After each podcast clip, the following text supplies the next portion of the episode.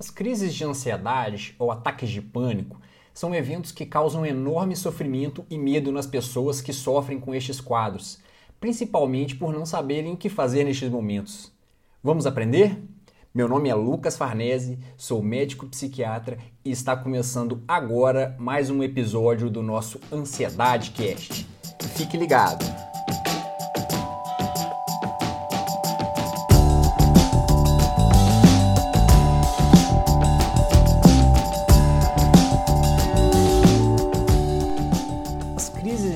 Ansiedade ou os ataques de pânico são dos eventos que causam maior medo, maior desespero nas pessoas.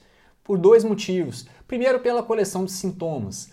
De repente a pessoa começa a ficar com o coração disparado, palpitando, uma sensação da garganta fechando, começa a suar, tremer, sentir que vai desmaiar, formigar várias partes do corpo, uma sensação de calafrio, uma sensação de que vai desmaiar, de que vai perder o controle. Né? Às vezes ela se sente fora de si mesma e tudo isso começa a acontecer de uma vez, começa a acontecer junto.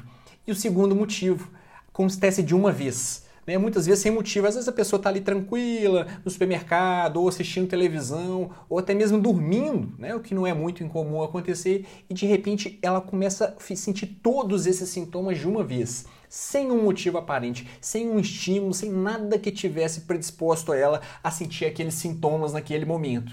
Nada. E ela não entende, né? Ela não entende e aquele sintoma vai vindo e aquilo vai aumentando e aquilo vai aumentando e ela não entende e de repente ela está tomada por um completo desespero, uma sensação de que vai morrer, uma sensação de perder o controle e ela não entende o que acontece. E o que fazer nessa hora? É, como que a gente pode aliviar essa sensação? O que a gente pode fazer para que esses sintomas não durem tanto? Né, para que a gente consiga retomar o controle do nosso corpo, retomar o controle do nosso organismo e seguir bem e seguir tranquilo, sem precisar ir para o hospital ou sem precisar fazer uso de uma medicação. Então, nossa abordagem ela se baseia em dois momentos. O primeiro é a gente controlar a respiração. Por quê? Porque nessas, nesses sintomas a pessoa tende a hiperventilação. O que é hiperventilação? Ela respira rápido, ela fica ela começa a respirar muito rápido. Isso leva a uma alcalose respiratória, né, que é o acúmulo, que é o aumento do pH do, do, do sangue pelo aumento da frequência respiratória. E isso em si já leva a tontura, já leva a formigamento, já leva a várias sensações ruins, só por essa alcalose. A alcalose sozinha já faz isso. Né? Isso somando ao transtorno do pânico, a crise que a pessoa está vivendo naquele momento, aquilo piora a situação toda. Né? Ela começa a ter mais sintomas do que ela já estava tendo só com o ataque do pânico que ela está vivendo. Então o que a gente faz quanto a isso? A gente precisa controlar a frequência respiratória. Né? Eu preciso respirar devagar, respirar pelo nariz, né? aquela respiração diafragmática. O que é respiração diafragmática? É a gente tentar encher mais a barriga do que o tórax, né? que seria a respiração intercostal. Então eu vou estufar mais a barriga, eu vou respirar devagar, concentrando no que eu estou fazendo, para eu encher, inflar mais a barriga, mais o abdômen do que o tórax. Né? O tórax fica quase parado e eu respiro com a barriga. Né? Eu vou respirando com, a, com o abdômen. Só por isso eu, eu previno aquela alcalose respiratória, eu previno todo aquele desconforto que vem quando a alcalose toma conta, aquela sensação de tonteira, aquela sensação de tremor, só pelas, por, pela questão da alcalose.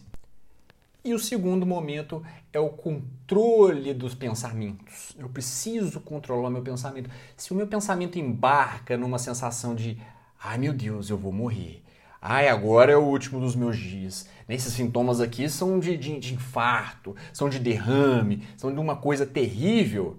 É claro que ela vai ficar mais ansiosa. Ela começa a nutrir aqueles sintomas que estão acontecendo, ela começa a nutrir aquilo, e aquilo vai aumentando, aquilo vai aumentando, aquilo vai aumentando. E quanto mais aumenta, mais certeza ela passa a ter de que vai morrer, e aquilo vai aumentando, vai aumentando, até que a pessoa desmaia, ou que ela é levada para o hospital, ou que ela perde completamente o controle do corpo. O que, que a gente faz nesse momento?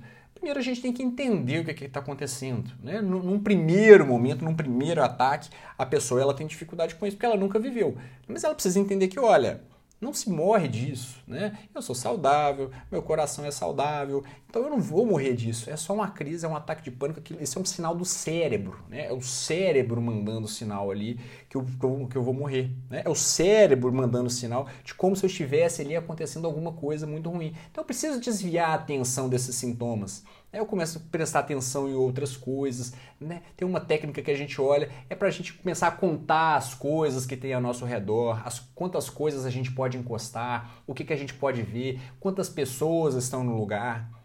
Né? Outra coisa que a gente faz é tentar ir para um ambiente tranquilo.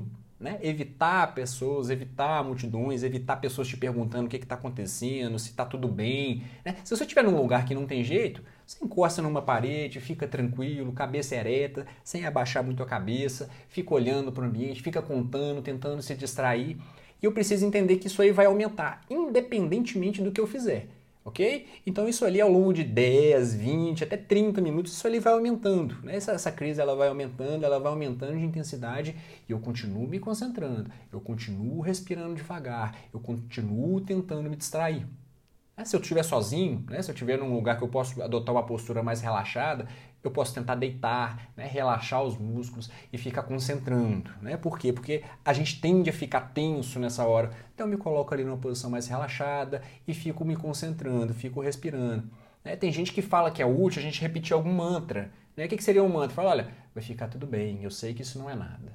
Vai ficar tudo bem, eu sei que isso não é nada. E às vezes eu fico repetindo aquilo ali, concentrando no que eu estou fazendo.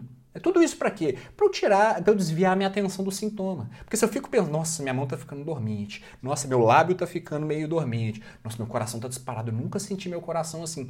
Se eu entro nesse, nesse nível de pensamento, se eu embarco nesse tipo de pensamento, isso só vai piorar. É, os sintomas vão piorando, eu vou alimentando, eu vou alimentando, eu vou alimentando aquela crise, aquela crise não passa.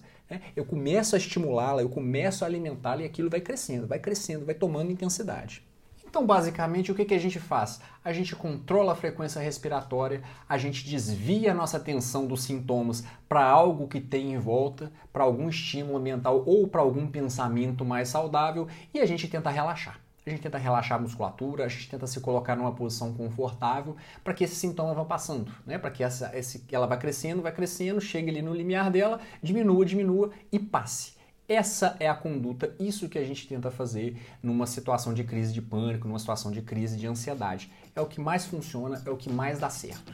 O nosso episódio vai ficando por aqui. Espero vocês nos próximos episódios do nosso Ansiedade Cast.